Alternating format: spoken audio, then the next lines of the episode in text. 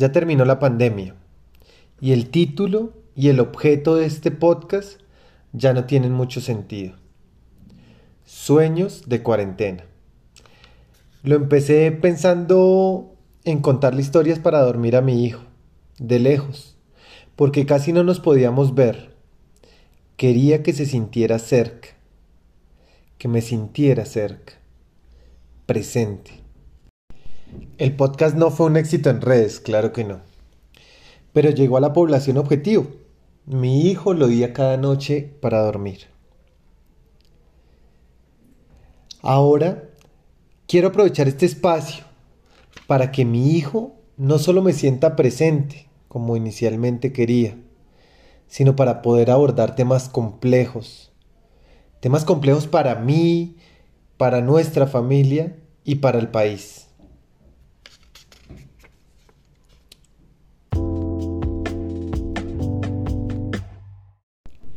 Estamos en un proceso de cambio, estamos en la transición de la paz en Colombia. Llevamos más de 50 años en un conflicto armado y queremos llegar a un exitoso proceso de paz. Pero para que este proceso sea exitoso es necesaria la verdad. Sin verdad no hay futuro. Contaré algunas historias testimoniales, reales, de, del libro de la Comisión de la Verdad. Son historias del conflicto armado en Colombia que lleva más de 50 años y que queremos acabarlo. El libro se llama Cuando los pájaros no cantaban. Son historias crudas, fuertes, tal vez muchos para un niño como mi hijo, pero necesarias para que él pueda ser un hombre de paz. Justo lo que significa su nombre hombre de paz.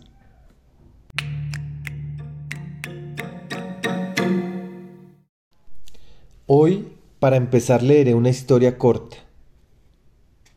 La introducción ya ha sido bastante larga. Leeremos la historia llamada Un dolor y el pájaro de la muerte.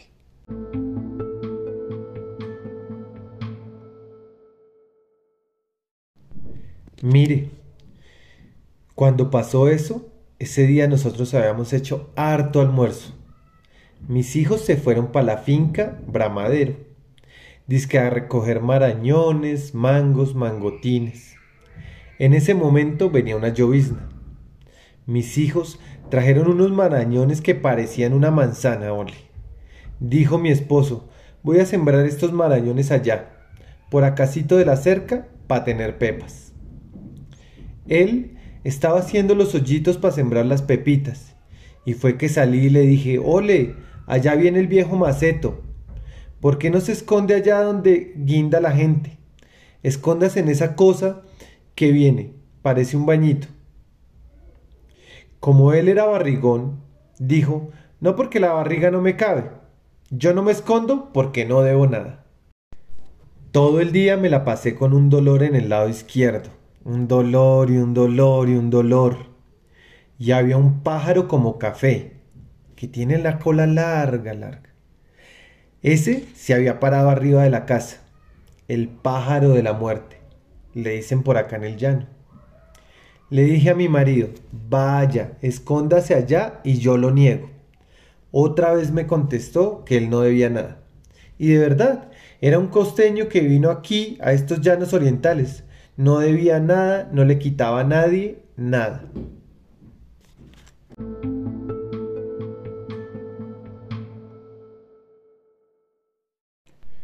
¿Quién es don Rodrigo? Soy yo, dijo mi esposo. El señor Lucho, el comandante, nos encañonó. Dijo, necesitamos que nos acompañe. Mija, vamos. Espéreme que yo voy a ir a ponerme el pantalón o un short. Desde esa época yo no uso vestido ni falda. Mantengo así, en mis pantalones. Yo no uso falda por eso, porque ese día no me podía montar a la camioneta por tener falda, en vez de short. Tenía falta y seis meses de embarazo. ¿Sabe por qué yo tenía nervios? porque la noche antes yo me había soñado con un tipo negro, con esa pañoleta que usaba el comandante que había llegado. Y me decía ese señor, quieta ahí, quieta ahí, y me encañonaba. Porque los sueños revelan. A veces uno no cree, pero los sueños sí hacen realidad lo que uno sueña por la noche. Vea, suelte, suelte, no la necesitamos a usted. Patrón, yo quiero saber por qué se llevan a mi esposo. ¿Por qué se llevan a mi esposo? Lo vamos a investigar.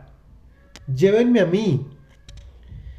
Lo embutieron en una Hilux vino tinto. Y eso, mamita, se lo llevaron descalzo, se lo llevaron remangado, se lo llevaron con un con un esqueleto. Y vea, la cachuchita le hacía así.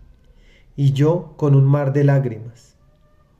Empezaron a llegar los amigos de nosotros, que bajaban palbichada. Llegó don Pedro, y cuando él me miró llorar me dijo, ¿por qué llora negra? Se me acabaron de llevar a mi esposo. ¿Quiénes?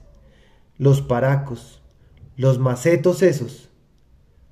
Cuatro días lo tuvieron secuestrado.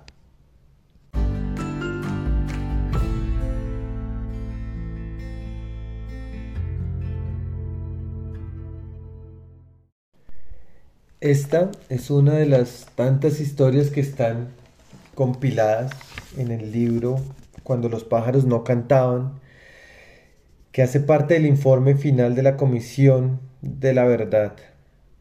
Eh, creo que es una apuesta importante a, a que conozcamos lo que realmente pasó en el conflicto armado en Colombia y a que nuestros niños entiendan lo que otros niños, probablemente más pequeños que ellos, tuvieron que vivir gracias a esta guerra.